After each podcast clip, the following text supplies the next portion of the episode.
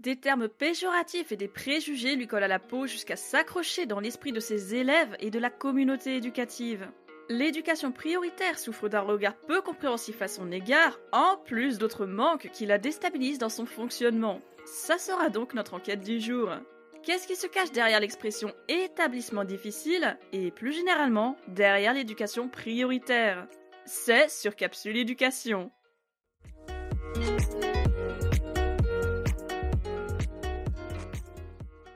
En guise d'indispensable, je ne peux que te conseiller deux ressources qui relatent le quotidien de l'éducation prioritaire. Le premier, c'est un site appelé l'Observatoire des zones prioritaires, et tu y trouveras toutes les actualités sur l'éducation prioritaire. Le deuxième est quant à lui un blog tenu par un CPE en REP+, très utile pour découvrir l'une des nombreuses réalités de terrain dans ces établissements en tension. Il s'appelle l'éducateur équitable et ne t'inquiète pas, les liens sont disponibles en description et sur la synthèse de l'épisode.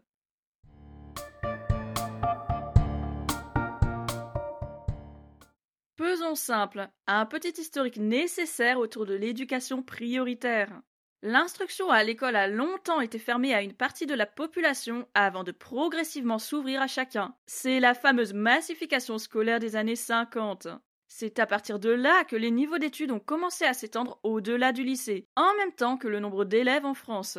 Mais c'est aussi avec cette massification que les inégalités auparavant peu visibles se sont révélées, voire accentuées. Il faut attendre 1975 et la loi Abi sur le collège unique pour mieux voir. En effet, c'était une réforme qui visait à la base la poursuite d'une scolarisation obligatoire et l'élévation du niveau d'études. Tout élève de CM2 doit désormais passer par la sixième, donc par le collège.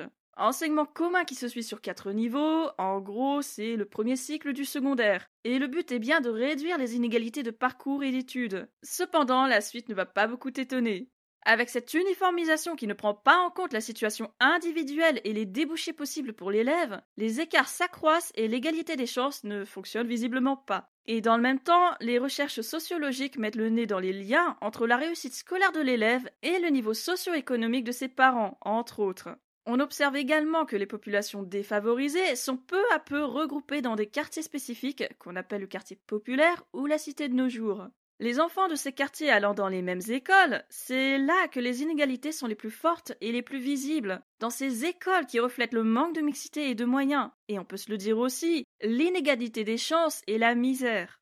Finalement, le terme de zone prioritaire fait sa première apparition dans une circulaire de décembre 1981 avec le ministre de l'époque, Alain Savary. Mais avant cette circulaire, il y en a eu une autre, la toute première, celle de juillet 1981. L'objectif de cette toute première circulaire est très clair. Il s'agit de corriger l'inégalité par le renforcement sélectif de l'action éducative dans les zones et dans les milieux sociaux où le taux d'échec scolaire est plus élevé. Il figure les indicateurs nécessaires pour déterminer les zones prioritaires et ce qui est attendu dans les projets de zone. Parce que oui, déjà à cette époque, il y avait des projets. Puis tiens, tant que j'y suis, chronologiquement parlant, ce projet de zone prioritaire vient bien avant le projet d'établissement, ou même le projet d'école. La mode du projet ne date pas d'aujourd'hui. Ça alors? Bref, 1981 nous donne la zone prioritaire qui va évoluer et s'affiner jusqu'à devenir la zone d'éducation prioritaire entre 1990 et 1992. Entre-temps, des circulaires paraissent avec plus de précision sur cette nouvelle politique, toujours dans l'idée d'atténuer les inégalités sociales dans le cadre scolaire. Responsable et coordonnateur, évaluation et formation renforcée des personnels, collaboration étendue avec le dispositif de politique de la ville, c'est bien notre éducation prioritaire actuelle qui se dessine peu à peu, en prenant son temps. Les réseaux d'éducation prioritaire et les contrats de réussite suivent en 1997 et 1998. Tout ça pour nous donner des ZEP et des REP, les ZEP étant intégrés dans les REP. On peut aussi citer là comme ça les pôles d'excellence scolaire au service des apprentissages créés en 2000. Et voilà, un petit bond dans le temps nous fait arriver au nouveau plan de relance de 2006 et sa création des réseaux Ambition Réussite, les RAR.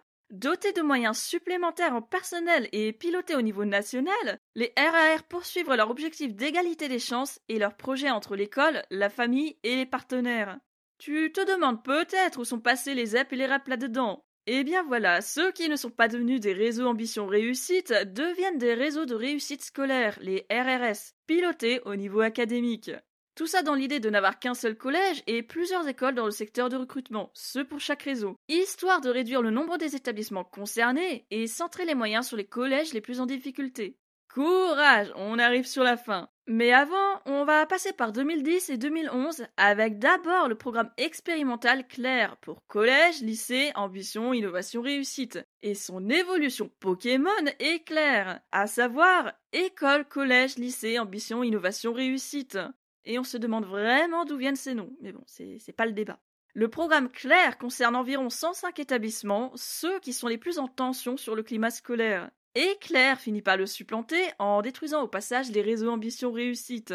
Ce programme-là voulait donner plus d'autonomie au réseau, notamment en développant les postes à profil et les recrutements par par les chefs d'établissement. Très récemment, alors que certaines écoles marseillaises doivent expérimenter un mode de recrutement similaire, l'exemple des éclairs est ressorti pour montrer son échec et la bêtise de recommencer quelque chose qui n'a pas fonctionné. Les éclairs étaient au passage pilotés au niveau national et ils disparaissent en 2014, soit trois ans après leur création. La loi de refondation de 2013 arrive finalement avec ses projets et ses expérimentations pour l'éducation prioritaire. C'est le ministre Vincent Payon qui s'y colle une fois après avoir constaté que les écarts ne s'amenuisaient toujours pas entre l'éducation prioritaire et le reste. C'est donc en 2014 qu'un nouveau changement entre dans la carte des réseaux d'éducation prioritaire. Désormais, on différencie les REP et les REP+, l'un étant plus en difficulté que l'autre et nécessitant davantage de moyens et d'ajustements. Et dans tout ceci, il semblerait que les lycées auparavant intégrés dans l'éducation prioritaire finissent par en disparaître euh, mystérieusement. Ce fait est d'ailleurs officialisé en 2020 puisque plus aucun lycée n'est classé zone prioritaire depuis.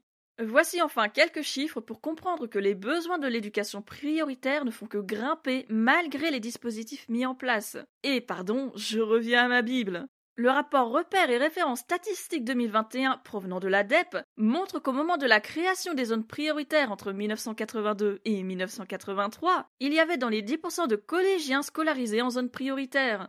En 2020, ce sont 21,5% d'entre eux qui sont scolarisés en éducation prioritaire. En réalité, plutôt un cinquième des collégiens scolarisés en éducation prioritaire.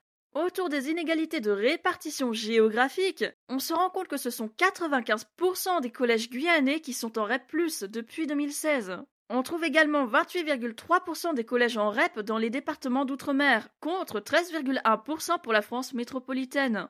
Pour aller plus loin, ce sont 32,9% de collèges REP+, pour l'outre-mer, contre 5,7% en France métropolitaine.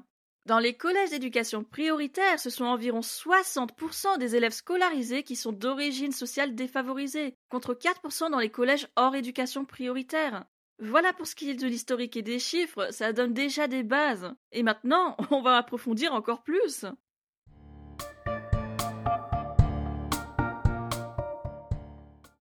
Qu'en est-il de l'organisation actuelle de l'éducation prioritaire? Déjà, ne disons plus zone d'éducation prioritaire, mais réseau d'éducation prioritaire. REP ou REP+, ce sont les deux appellations actuelles. Et quels sont leurs objectifs à ces réseaux? Ça n'a pas tellement changé depuis leur création. On garde bien l'idée de corriger ou d'atténuer les inégalités socio-économiques que subissent les élèves et leurs familles. On y rajoute un renforcement des équipes éducatives et pédagogiques ainsi que des moyens en plus. Et déjà là, c'est assez différent du programme Éclair qui, lui, semblait se concentrer en majorité sur l'aspect innovation plutôt que sur les moyens humains.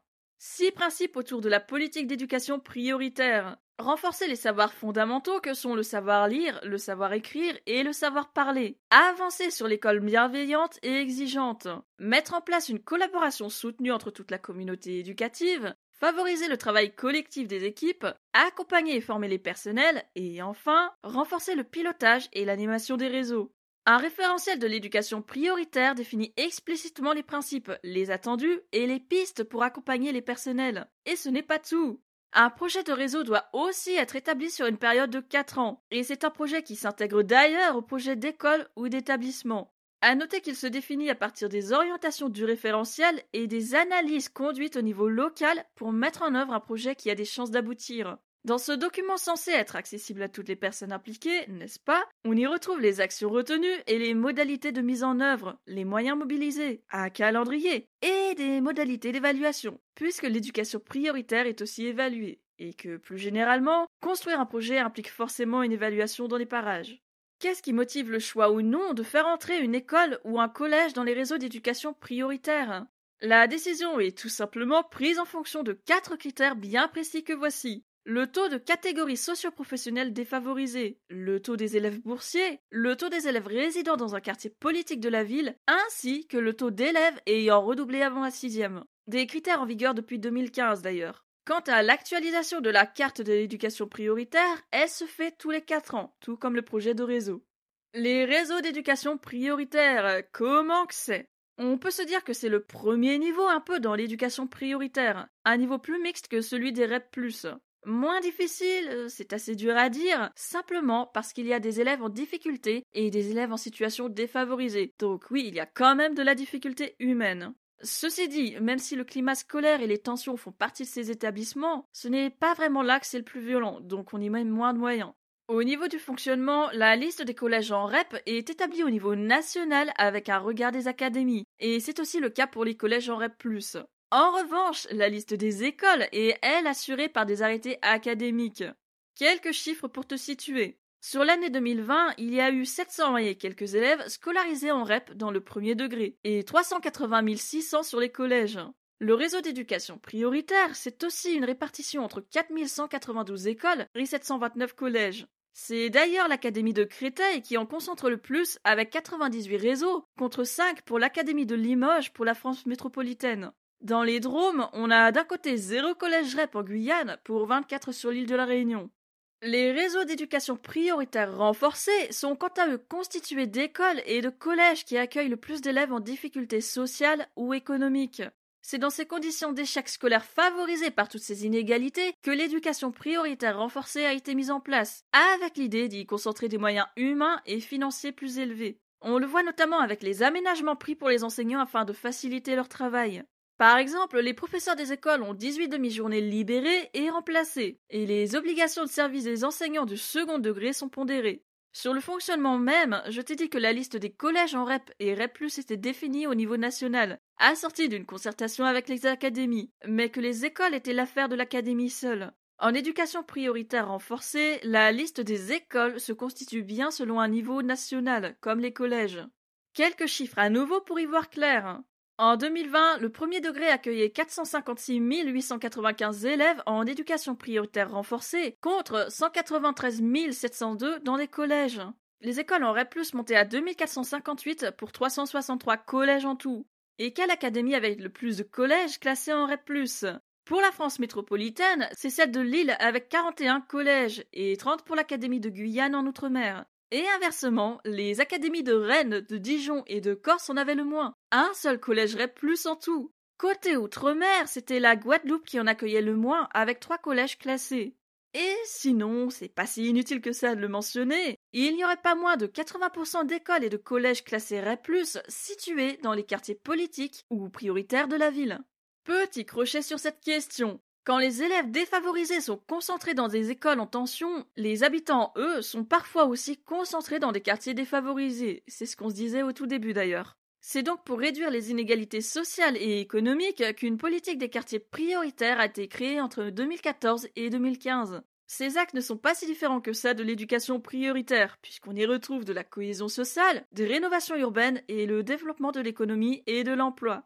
D'autres précisions, allez est-ce qu'on trouve des établissements d'enseignement supérieur classés en éducation prioritaire? Les lycées ne sont eux-mêmes plus pris en compte dans la carte scolaire, alors l'enseignement supérieur Malheureusement non. Est-ce que l'enseignement privé sous contrat et l'enseignement agricole participent au réseau d'éducation prioritaire? L'enseignement agricole ne concernant que les lycées et les établissements supérieurs, non, elle n'est pas classée non plus. En revanche, et ça c'est plutôt très nouveau pour le coup, puisque ça date de la rentrée 2021, L'éducation prioritaire s'est ouverte à six établissements privés sous contrat dans le cadre d'une expérimentation avec le contrat local d'accompagnement. On passera sur les réactions outrées de certains personnels de l'EN qui ne comprennent pas le besoin d'ouvrir l'éducation prioritaire à l'enseignement privé. Et en même temps, on se doute que c'est aussi une question de préjugés qui reste très ancrée, notamment au niveau de l'origine socio-économique des élèves et des familles. Filez écouter l'épisode 17 pour entendre mon analyse sur le sujet. On s'y parlait des différences et des similarités entre le public, l'agricole et le privé.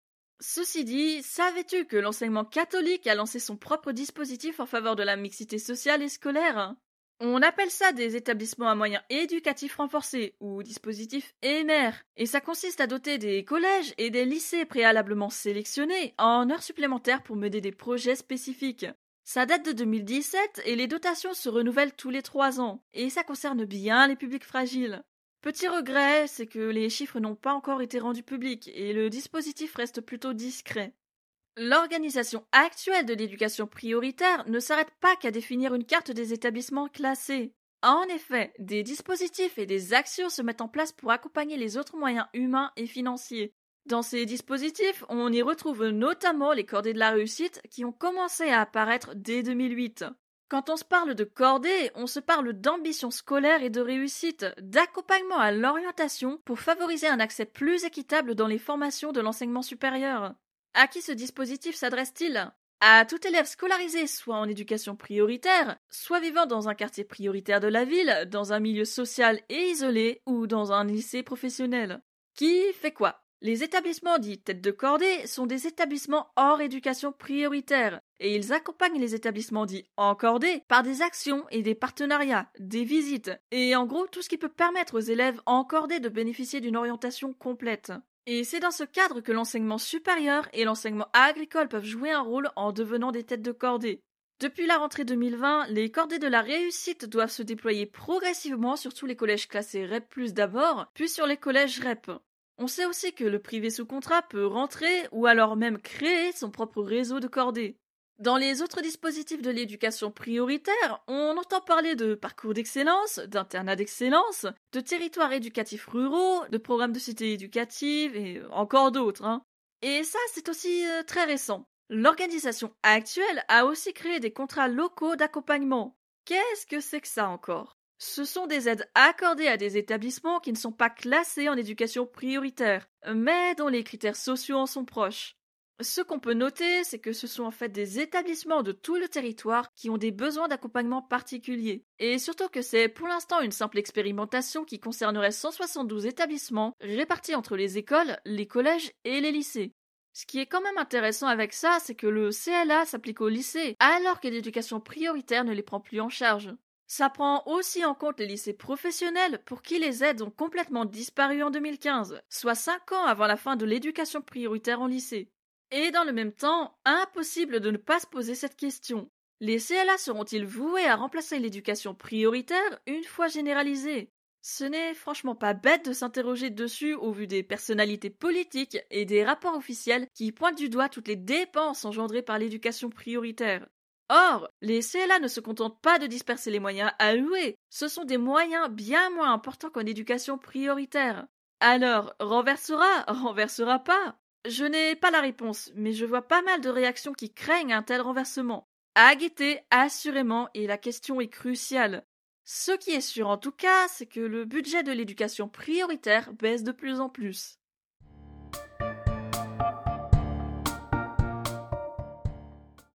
Cataloguées comme des zones sensibles ou violentes, en proie à de profondes inégalités qui favorisent l'échec scolaire, et vues comme des établissements à fuir la plupart du temps. Mais qu'en est-il réellement? Que trouve-t-on dans ces établissements? L'éducation prioritaire est la proie de tensions. Trop coûteuse pour les uns et pourtant jugée insuffisante dans ses résultats par beaucoup, y compris par les personnes qui y travaillent au quotidien. À la fois pensée comme une politique nationale alors que son fonctionnement se fait bien sur du local, Tour à tour établissement d'expérimentation ou structure laissée à l'abandon, saupoudré de primes pour attirer les personnels et dans le même temps source de points en plus pour qui veut quitter l'établissement. Bref, un huis clos empli de contradictions. De quoi se parle-t-on? Qu'est-ce qu'un établissement dit difficile? Évidemment, on trouve de la violence, que ce soit en REP ou en REP+. Une violence exacerbée par un contexte social tendu. Mais d'où provient cette violence? Elle ne vient pas de l'école, pas que de l'école, elle y entre même, mais elle trouve ses origines dans l'environnement de vie de nos élèves et se répand dans leur parcours scolaire. Mais encore, quelles sont les autres problématiques? Des codes différents, des vécus différents, des méthodes différentes, une considération différente.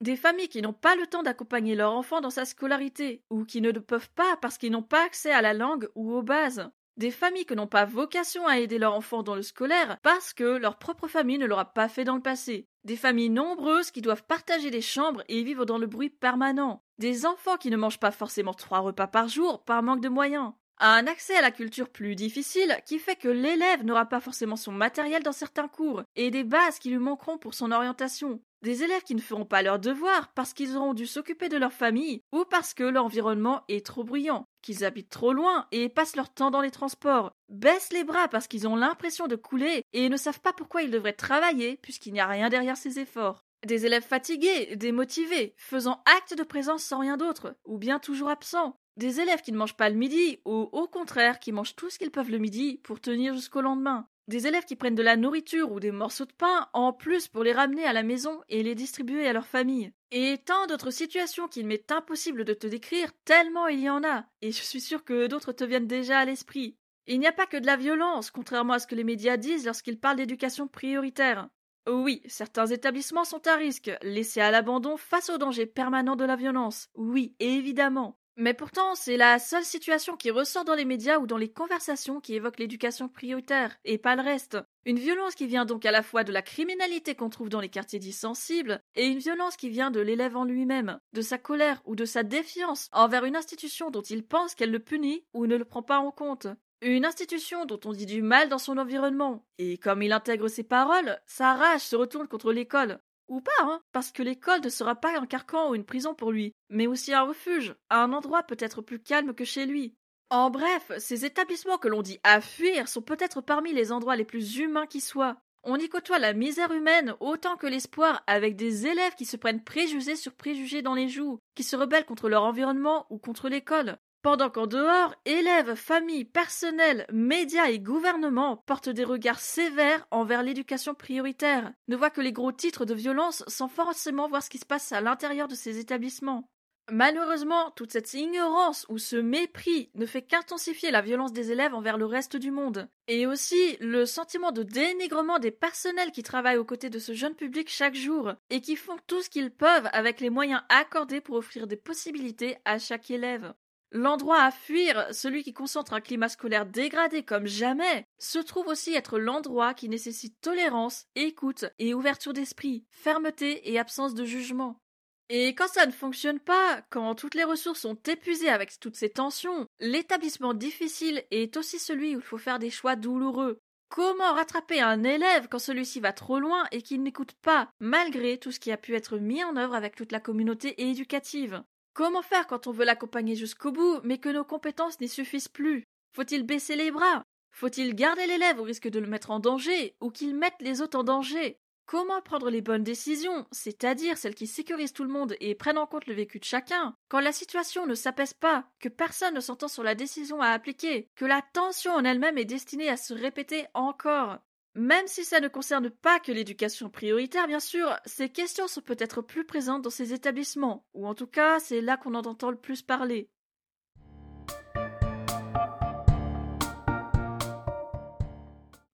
L'éducation prioritaire serait-elle sans moyens? Pas du tout. Elle se différencie même du hors prioritaire puisqu'on lui attribue des moyens en plus, autant au niveau humain que financier et matériel. Comment les personnels sont-ils accompagnés dans leur mission? Déjà, il faut bien le mentionner à un moment donné, les enseignants en éducation prioritaire sont en majorité des fonctionnaires stagiaires ou des néo-titulaires. Forcément, muter coûte des points qu'ils n'ont pas en début de carrière, alors ils se retrouvent souvent en éducation prioritaire dans des affectations qui ne demandent généralement pas beaucoup de points, puisque pas beaucoup demandés. Ceci étant dit, voyons quels sont les aménagements et les actions concrètes de l'éducation prioritaire. On différencie à nouveau les REP et les REP+. Les REP ont par exemple des classes qui vont de 25 à 28 élèves. C'est certes toujours tendu pour une individualisation des parcours, mais les possibilités sont déjà plus apportées qu'avec 37 élèves par classe. On y ajoute des formations spécifiques pour les enseignants, ainsi que de l'accompagnement en cas de difficulté, et des primes qu'on ne trouve pas hors des réseaux prioritaires. Une prime assortie d'une part modulable, quelque chose qui a là aussi laissé place à des protestations, puisque cette part modulable se fait sur trois niveaux en fonction de l'implication des personnels, ce qui sous-entend un traitement inégalitaire, voire une certaine méritocratie selon certains collègues. De plus, le but des primes n'est pas tant de valoriser ou de remercier le fonctionnaire pour son travail, c'est surtout pour rendre le poste attractif. Ce qui veut dire en gros motiver l'équipe à rester en place. Les primes permettent en fait de stabiliser les équipes, et on comprend pourquoi. Dans un contexte aussi tendu, avoir des collègues soudés permet de maintenir des relations à peu près stables avec les familles, notamment. C'est avec ça qu'elles se sentiront plus en confiance, avec des interlocuteurs qui ne changent pas. En outre, des financements sont prévus pour les sorties et les projets, les actions de l'établissement, et des internats sont aussi mis à disposition. Toujours en REP, on trouve 9% de dotation horaire globale en plus par rapport au reste de l'enseignement, ainsi que davantage de personnel non enseignant pour optimiser l'accompagnement des élèves. C'est par exemple là qu'on trouve les APS et les assistants pédagogiques, notamment avec le dispositif devoir fait pour les derniers. On note que les sixièmes sont accueillis jusqu'à 16h30, c'est justement pour devoir fait, ou pour tout autre tutorat qui le serait utile. Chaque réseau est aussi coordonné par un enseignant référent. Évidemment, ce qui s'applique au REP s'applique aussi au réseau renforcé, mais on y ajoute cette fois-ci une pondération des heures d'enseignement dans le second degré. Il y a certes moins d'heures de cours à assurer, mais de l'autre côté, du temps est dégagé aux enseignants pour leur permettre de développer des projets ou de rencontrer les familles. Je te dis ça pour le second degré, mais en fait c'est pareil pour le premier degré. Les enseignants ont des heures en moins, des heures remplacées. Le premier degré en éducation prioritaire renforcée a aussi quelque chose de plus. Outre la scolarisation des moins de 3 ans, c'est surtout qu'il y a des dédoublements de classes pour les CP et les CE1. Un dédoublement qui a, semble-t-il, été plébiscité dans une première évaluation rendue par l'ADEP. Et là, tu vas rire. De nombreux personnels de la maison pointent du doigt un gouffre franchement étrange entre ce qui est dit dans le compte-rendu et ce qu'ils observent au quotidien. On a donc des établissements qui bénéficient de moyens en plus, de ressources supplémentaires et d'innovations pédagogiques, mais malheureusement, en dépit de tous les moyens mis en œuvre, les chiffres de ce qu'on appelle échec scolaire n'ont pas l'air de baisser. En 2020, nous avions près de 2000 réseaux d'éducation prioritaires, des collèges et des écoles qui se rajoutent encore à la carte, une inégalité de territoire qui fait que les départements d'outre-mer abritent davantage de réseaux prioritaires que de non prioritaires, parce qu'ils sont dans le besoin. Des résultats qui chutent dans les deux degrés malgré ce qu'en dit le premier rapport d'évaluation de l'ADEP. Oui, la crise sanitaire est passée par là. Est-elle pour autant la cause de toutes ces dégradations? Et c'est là qu'on doit penser à un élément crucial pour la réussite, un élément qui n'est jamais ou presque jamais pris en compte dans les moyens mis en œuvre. La mixité sociale, ou plutôt le manque de mixité sociale. Comment obtenir des résultats positifs et une baisse des échecs scolaires si les élèves en difficulté ou en situation défavorisée sont parqués dans des établissements spécifiques à leur misère? Quand je dis parqués, je caricature quand même. Disons que quand 80% des établissements en REP+, sont situés dans des quartiers politiques de la ville, on se doute qu'une majorité d'élèves habitent aussi dans ces quartiers et qu'elle finit emprisonnée dans cette bulle toxique. Une bulle qui ne lui laisse pas l'occasion de s'aérer, de découvrir une éducation hors prioritaire, qui ne lui laisse aucune chance de réussir pleinement, puisqu'on la force à rester dans le carcan de l'éducation prioritaire et ses conditions particulièrement dures.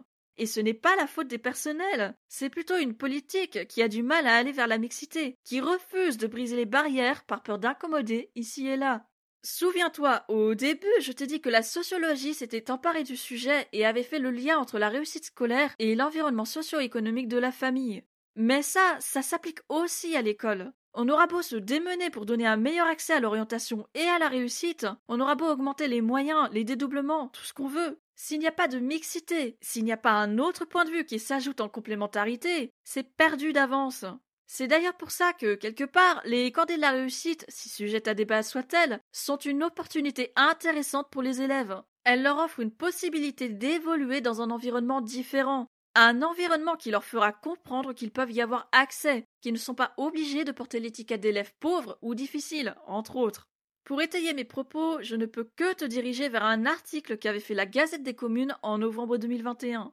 Tu le trouveras dans la description et il s'agit de l'article suivant. Mixité sociale dans les collèges, la réussite du dispositif de Haute-Garonne. C'est un article très instructif et ça ouvre des perspectives pour ce que l'on peut mettre en place dans l'éducation prioritaire. Ce n'est certes qu'un début, mais s'il montre déjà des résultats encourageants, pourquoi ne pas y mettre les moyens pour généraliser cette mixité entre les établissements classés en REP et les autres?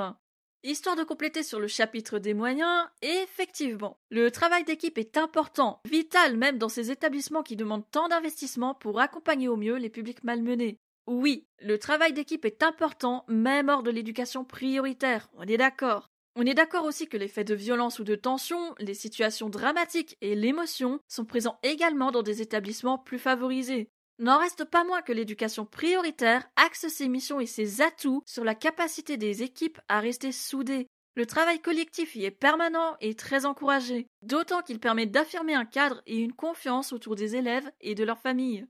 Pas de chiffres précis à te donner sur la question du budget de l'éducation prioritaire, mais régulièrement tu peux trouver des articles ou des témoignages de personnel et de familles qui découvrent un budget qui baisse et qui s'inquiètent pour les projets actuels, pour les conditions de travail, pour l'accessibilité à une scolarité plus égalitaire pour les élèves des REP et des REP+.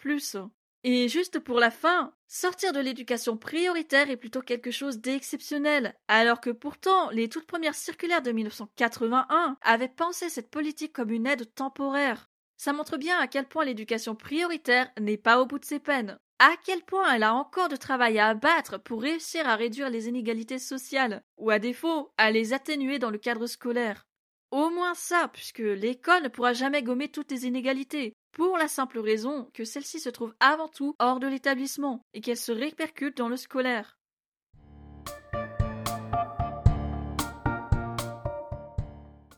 Non, je n'ai pas fait ma scolarité en éducation prioritaire. Non, par contre, je peux te dire que mon collège était en plein dans un quartier prioritaire de la ville avec les difficultés et les tensions qui viennent avec. Et pourtant, il n'a jamais été classé en REP ou en REP+.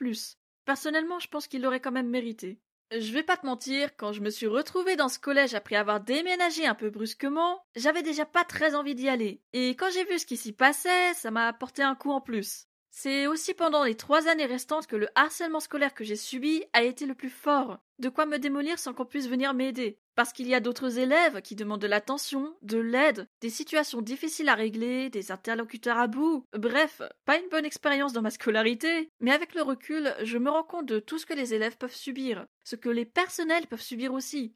Insultes, agressions, menaces, c'était très courant dans ce collège, envers les personnels comme envers les élèves. Je n'imaginais pas un jour recevoir des menaces de mort d'un autre camarade ou prendre des coups impunément. Et en même temps, quand une partie des élèves en question s'est déjà fait exclure d'un autre collège avant, que peut-on faire? Les déscolariser avec les risques qui vont avec? Pas simple, non?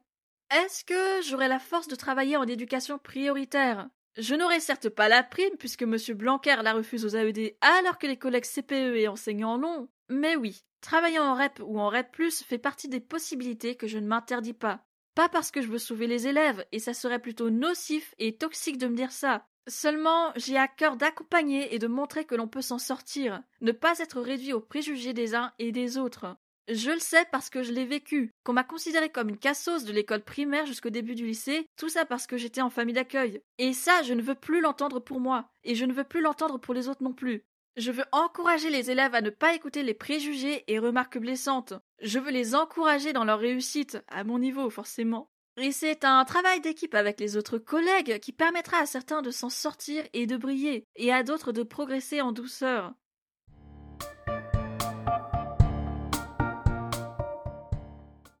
L'éducation prioritaire découle d'une volonté de réduire les écarts et les inégalités. On la dote de moyens financiers et humains, de personnel motivé et investi en plus, d'actions pour amener les élèves à prendre conscience de leur potentiel, et pourtant, malgré tout ça, un élément central manque pour faire fonctionner cette politique. La mixité sociale est fondamentale dans toute expérience et dans tout cadre, mais quand les politiques pensent économie et argent avant le reste, ça coince forcément. En attendant, ma question. Faut-il rouvrir l'éducation prioritaire au lycée? Allez, vendredi prochain sur Capsule Éducation, même horaire, même endroit. C'est très courant d'être confronté au mépris quand on travaille dans l'éducation nationale, plus particulièrement quand on est enseignant. Ce qui est quand même étrange, c'est qu'une partie de ce mépris-là vient pourtant bien des enseignants eux-mêmes. La semaine prochaine, on essaye de comprendre. Porte-toi bien et ne baisse pas les bras,